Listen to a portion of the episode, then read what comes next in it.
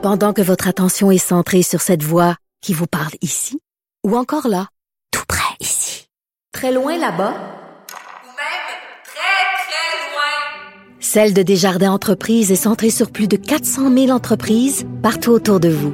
Depuis plus de 120 ans, nos équipes dédiées accompagnent les entrepreneurs d'ici à chaque étape pour qu'ils puissent rester centrés sur ce qui compte, la croissance de leur entreprise.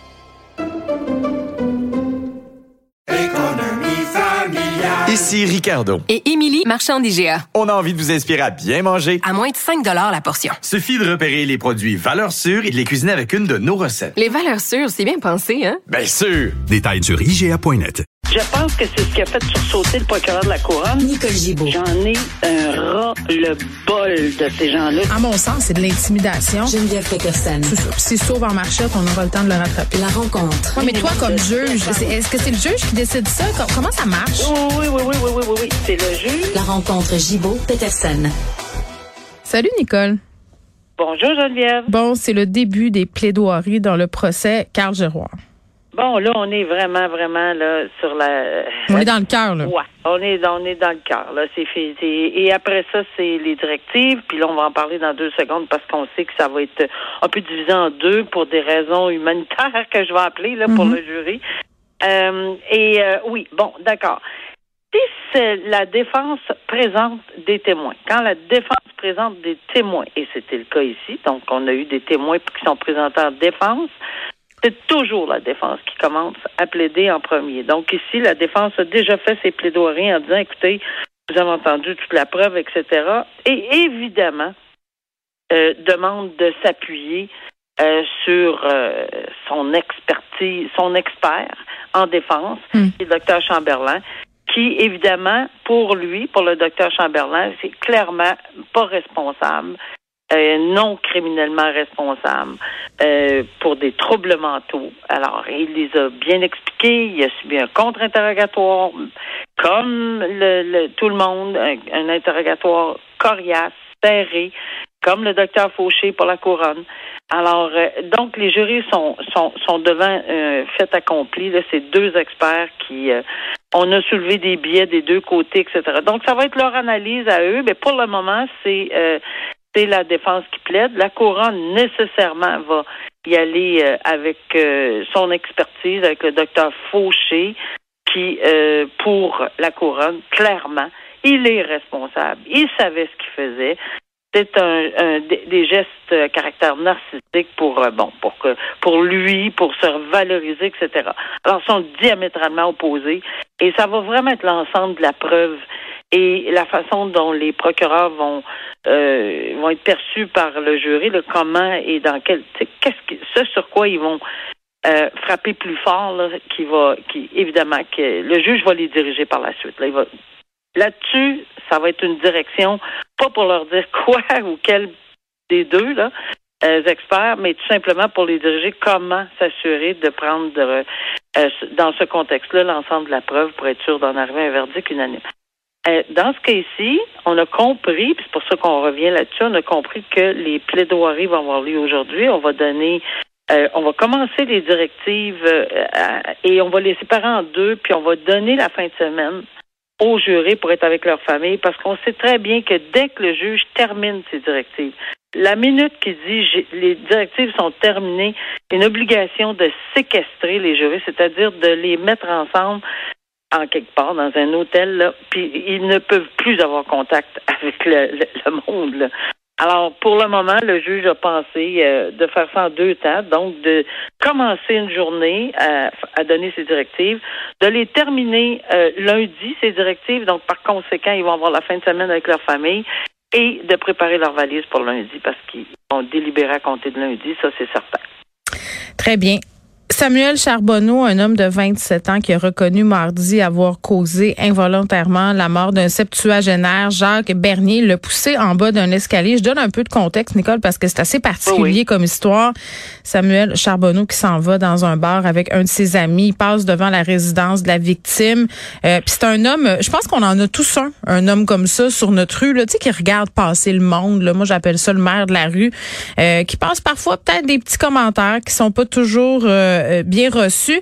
Donc, les deux hommes en question passent devant la résidence, euh, en fait, l'appartement de Jacques Bernier. Euh, bon, ce dernier là leur fait des commentaires, ils passent leur chemin, puis en revenant le soir au retour du bar, bon, évidemment, les deux hommes avaient consommé de l'alcool. Le monsieur en question dit des choses euh, et là, euh, il y a une altercation. L'accusé qui remonte en haut euh, de l'escalier où le monsieur semblait avoir son appartement. Là, il y a une altercation. Il y a des voies de fait. Il l'a poussé deux fois et le monsieur en question a déboulé les marches et il est mort à cause de ça.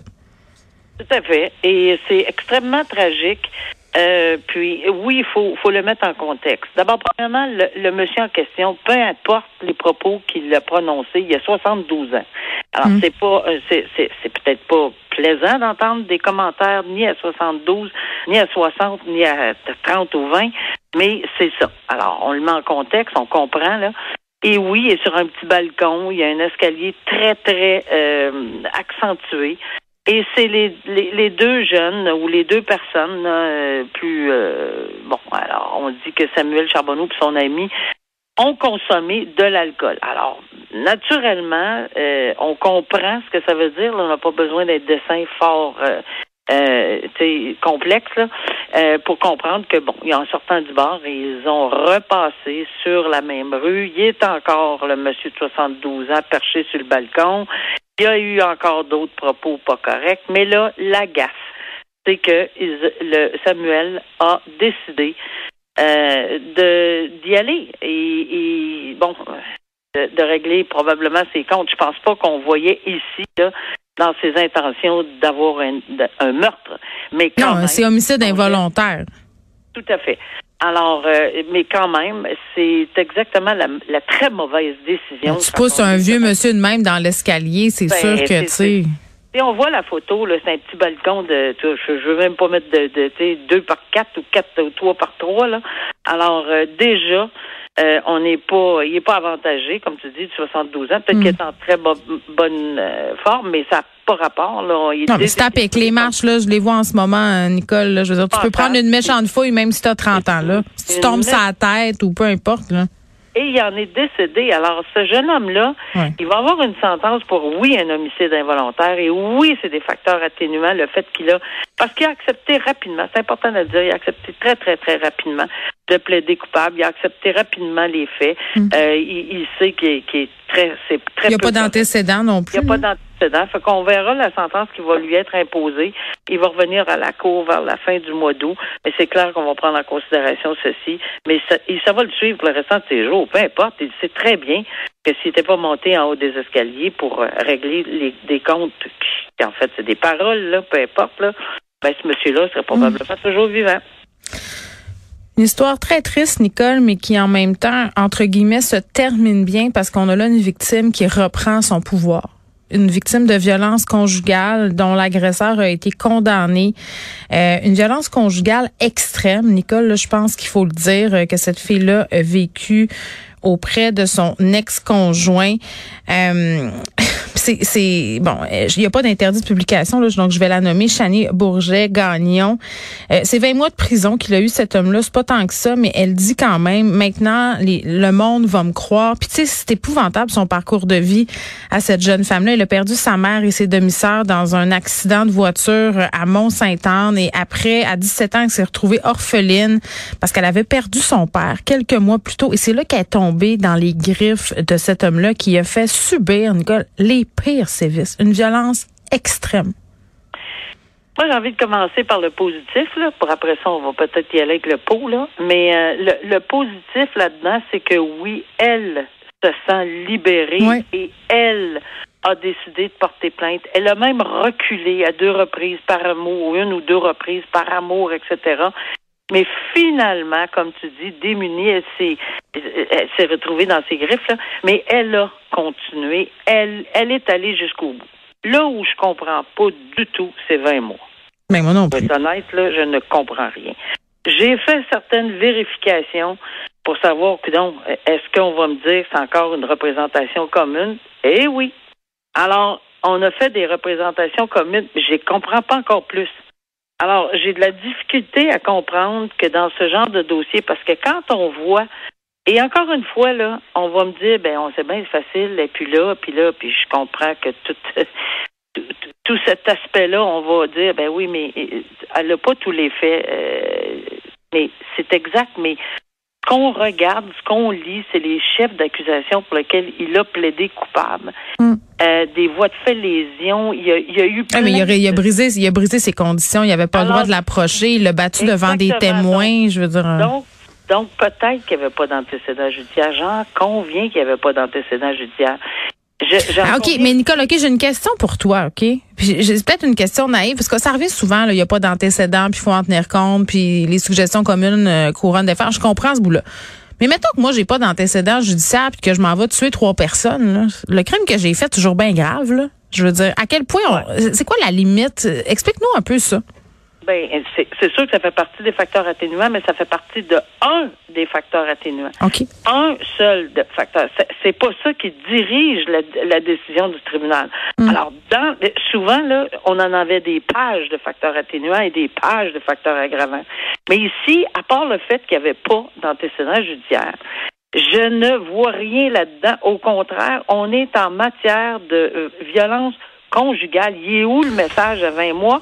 Je ne puis le fameux arrêt. Friesen, là, aussi, est-ce qu'on en a tenu compte Ben, dans là, cette affaire-là? Non, là, parce que c'est oui, mais c'est c'est c'est plutôt pour les enfants, l'arrêt Fri- Friesen de la. Cour suprême. Mais mais ici, c'est c'est que on est dans un contexte où on a des féminicides à tonnes Ben, c'est ça. ou deux. On est dans un contexte où la semaine dernière, on a eu un homme pour une tentative de meurtre qui a eu 20 ans de prison, pas 20 mois, 20 ans de prison.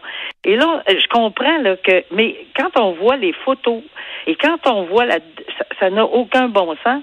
Je ne comprends pas la recommandation qui est commune. Puis pourquoi je dis ça, c'est parce que les juges sont vraiment liés par les recommandations communes. Il faut comprendre qu'on est extrêmement liés, à moins que ça soit clairement déraisonnable.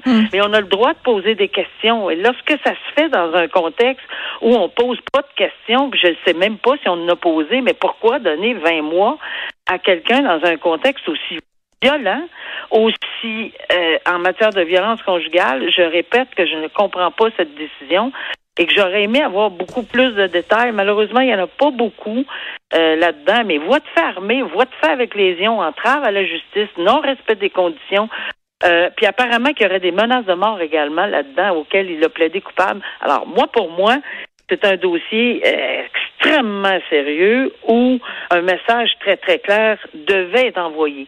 Mais encore là, je vais, je, je- en toute humilité, c'est vrai que je connais pas tous les faits de ce dossier-là, mais à moins qu'on me dise qu'il y a quelque chose d'extraordinaire comme facteur atténuant, là, euh, je, je, je- 20 mois pour moi, c'est. Je comprends pas par rapport aux autres. Ben, c'est le message qu'on envoie aux victimes encore et toujours. C'est ça qui est un Ben, peu décourageant. Mais bon, ce qu'elle dit, puis je trouve ça important de le souligner, c'est qu'elle se sent crue. Donc, en Oui, ce sens-là, puis on, ça, ça, pour moi, c'est bien important. puis on va quand même le, le nommer euh, Charles-Antoine Duclos Asselin, qui est l'homme en question. Hein? C'est important de dire son nom. Oui. Merci, Nicole. OK, à demain. Au revoir. Au revoir.